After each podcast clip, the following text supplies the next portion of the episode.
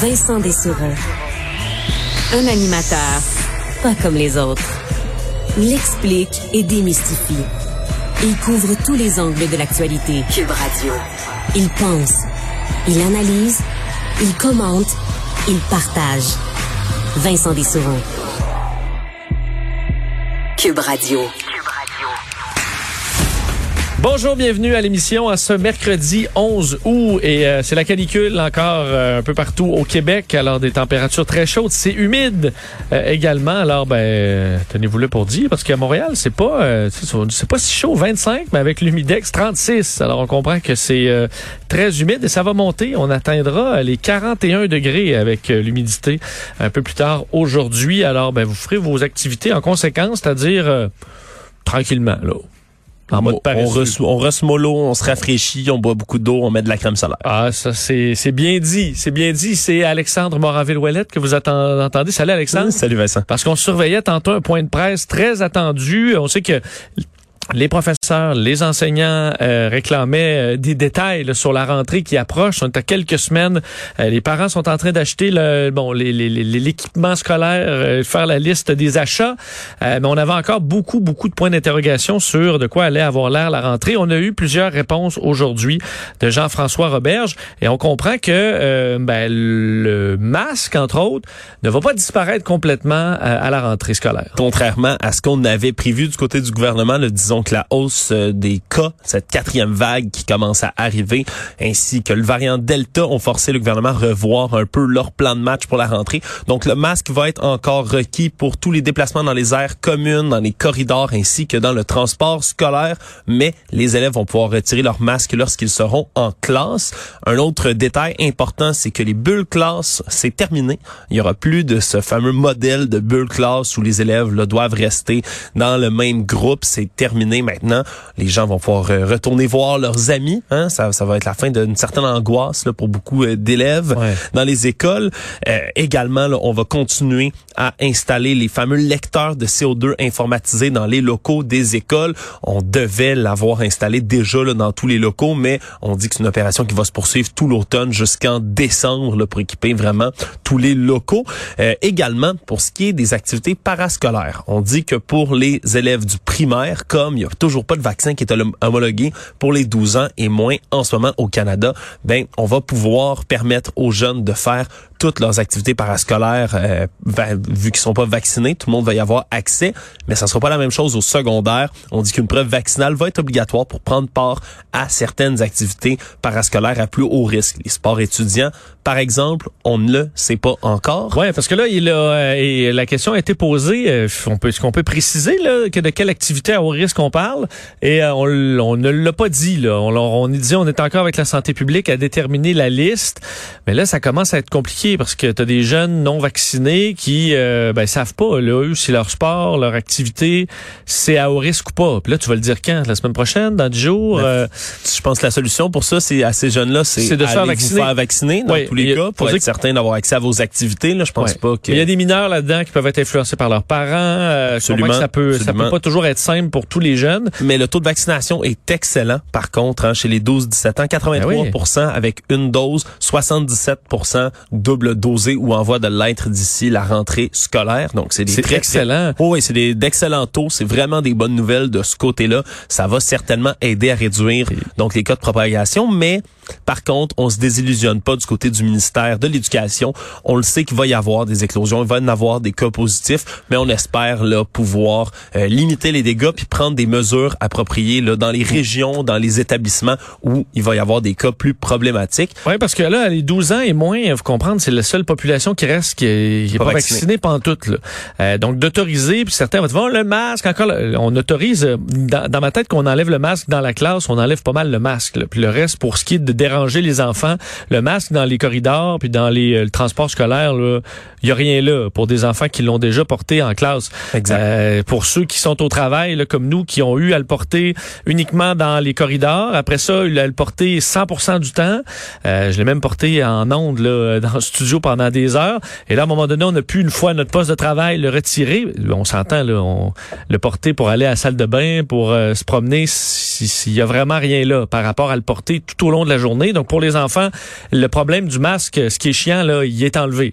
Euh, mais à quel point ça va se promener dans les euh, chez cette population là, le virus, puis qu'ils vont ramener ça à la maison, il y a quand même une inquiétude là. Par contre, on parlait à des experts cette semaine qui disaient, ben les enfants là, ils ont besoin de, euh, ils ont besoin d'avoir moins de mesures, ils ont besoin de s'amuser, ils ont besoin de raccrocher au sport scolaire. Donc j'aimerais pas ça être, euh, Jean-François Roberge à devoir trancher là-dedans. Là. Oui, c'est extrême, c'est des situations extrêmement difficiles, mais ce qui est très bien euh, par ailleurs, c'est qu'au secondaire, ceux qui sont totalement vaccinés n'auront plus à être retirés complètement non plus de leur classe s'ils sont exposés à un cas positif, par exemple, en étant doublement vaccinés. C'est un autre avantage aussi, la vaccination, c'est une arme qu'on n'avait pas à la précédente rentrée scolaire, donc c'est une bonne bonne nouvelle de ce côté-là. Puis tu le dis, le masque en classe, habituellement, là, 99% du temps, c'est pas les élèves que ça dérange, c'est les parents des certains élèves. Hein. Absolument. Puis aux États-Unis, je sais pas si tu as vu passer une vidéo qui est devenue absolument virale. Ouais, c'est c'est assez ahurissant au Tennessee.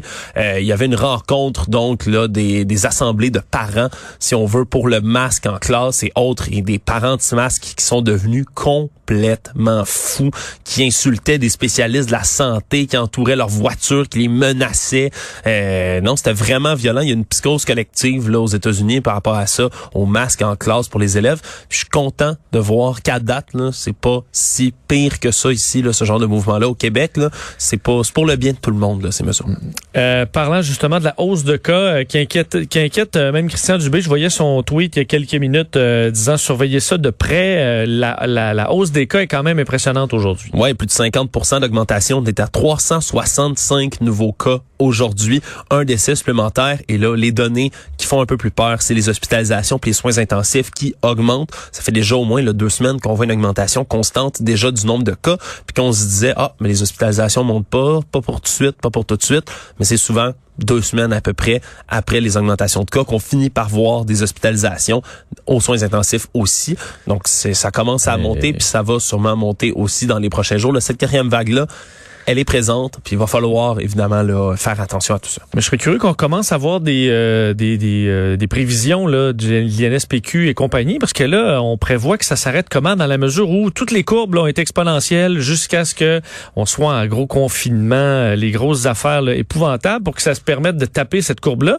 Mais là, on, ce qu'on on, s'attend que la courbe elle fasse juste monter. Là, parce que hmm. c'est pas ce qui s'en vient les prochaines semaines, c'est la rentrée, c'est le c'est tout ce qui va faire augmenter la courbe. Donc là, on surveille les hospitalisations, qu'on veut pas qu'ils augmentent. Mais pour ce qui est des cas, on s'attend à quoi?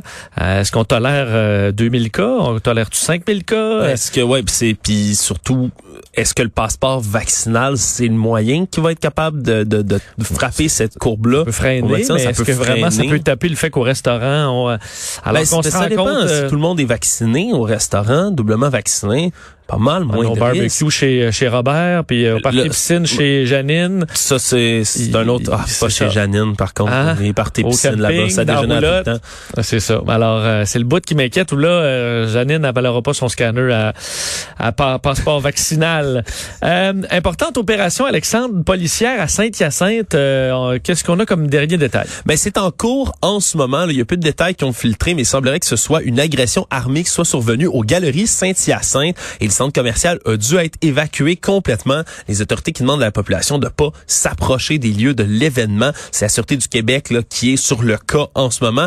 Ils ont pris en chasse le véhicule d'un suspect qui serait potentiellement lié aux événements, même qui a pris la fuite du lieu donc où il y a eu l'agression armée. On a peu de détails pour l'instant, mais c'est une énorme opération policière qui est en cours en ce moment du côté de Saint-Hyacinthe. Je vous reviendrai plus tard si on a plus de détails sur cette histoire. Euh, ce qu'on, euh, bon, évidemment, on s'inquiétait de la situation en Chine avec euh, nos deux Michael. Là, Michael Spaver attendait euh, sa sentence. Ça fait pas sa sentence, mais le verdict dans son dossier. Et ben, il est, ben, en fait, la sentence aussi. Là, il a été reconnu coupable d'espionnage et sera en prison pour longtemps. Malheureusement, mais sans grande surprise, effectivement, Michael Spaver qui est condamné aujourd'hui à 11 ans d'emprisonnement pour espionnage. C'est une peine évidemment qui est jugée complètement inacceptable par le Canada. Il y a plus plusieurs diplomates également de toutes sortes d'autres pays qui sont venus euh, manifester devant l'ambassade donc du Canada pour euh, appuyer donc les, les, revendications du Canada pour le faire libérer. Le secrétaire d'État américain Anthony Blinken qui a lui-même appelé Pékin à libérer immédiatement sans condition Michael Spavor. Il faut dire que c'est un procès l'issue était un peu inévitable. Il est arrêté depuis décembre 2018. Euh, depuis le départ, sa, son arrestation est perçue comme une représaille de l'arrestation de la directrice financière du géant chinois Huawei, Madame Meng Wanzhou, qui doit être extradée d'ailleurs vers les États-Unis au terme de son procès qui se déroule en ce moment. Et donc là, étant reconnu coupable donc de, de, de divulgation illégale de secrets d'État, c'est ce qu'on dit. On lui reprochait d'avoir pris des photos d'avions militaires. On sait pas trop quand ce serait survenu, mais c'est pour ça qu'il serait emprisonné et donc 11 ans de prison. Il y a eu l'ambassadeur du Canada qui était sur place, qui a pu euh, contacter le de, M. Dominic Barton, qui a pu parler à Michael Spaver rapidement. Il dit, il y avait trois messages que M. Spaver voulait faire passer. C'est merci pour votre soutien, j'ai le moral et je veux rentrer à la maison. Donc au moins il a pas l'air euh, dans un état trop pitoyable, mais c'est certain que ça va aller en appel cette histoire-là, des pressions internationales qui vont monter pour le faire libérer. Mais vraiment c'est une détention complètement arbitraire, un procès qui s'est passé à huis clos, on n'avait aucune information qui fuitait. Euh... Ouais, la victime d'une chicane politique, euh, ça doit être l'enfer quand ça tombe sur toi là. Absolument, puis c'est un procès là, presque tous les experts euh, s'entendent pour dire que c'est un procès complètement bidon. c'est à huis clos. Il aurait pu, il aurait pu l'amener dans une salle, jouer une partie de Monopoly avec, ressortir en disant il est coupable, puis on le saurait pas. Et heureusement, euh, c'est pas une condamnation à mort, là, même qu'à certains moments ça aurait pu être ça. Et là, euh, évidemment, son, bon, une fois qu'il est décédé, il n'y a plus rien à faire. Tandis que là, on pourra essayer de, de, négocier dans les prochaines années, les prochains mois. Il y aura peut-être des échanges, des discussions. Alors, il y a toujours quelque chose à faire pour espérer que ça dure pas aussi longtemps mm-hmm. et que Michael euh, puisse revenir au pays. Ouais, puis il y a Michael Kovrig aussi, hein, qui est un autre Canadien qui est arrêté, un ex-diplomate du Canada qui euh, a été interpellé en même temps que Michael Spaver pour des motifs similaires d'espionnage un peu bidon. Lui, dans son cas, il a déjà été jugé, mais il est en attente de son verdict. On n'a aucune nouvelle de ce côté-là. Et hier, c'était la peine de mort qui a été prononcée pour Robert Lord Schellenberg, qui est un autre Canadien qui est condamné, lui, pour trafic de drogue. Hmm. Euh, on termine avec euh, deux arrestations après une fusillade à Laval. Euh, évidemment, les policiers, on le sait, sont sont à pied d'œuvre pour essayer d'arrêter de freiner cette vague de violence. Oui, et là, il y a des résultats. Deux jeunes hommes qui ont été arrêtés par les policiers de Laval en rapport avec les événements qui se sont déroulés le 9 août dernier dans le quartier Chamédy. en plein après-midi, il y a une fusillade qui a troublé la quiétude donc du quartier, dont je le dis, en plein jour. Les policiers qui sont arrivés sur place, plusieurs douilles qui avaient été retrouvées, mais aucune victime qui s'est rapportée aux autorités. C'est donc Grant Alexandre Jean-Louis, un homme de 25 ans, lui, qui est accusé euh, d'avoir déchargé une arme à feu en pleine rue, puis un autre suspect de 21 ans qu'on ne nomme pas immédiatement du côté de la police, qui a été accusé puis libéré par voie de sommation. Donc, on a saisi également deux armes à feu euh, dans cette arrestation. Merci Alexandre. Salut.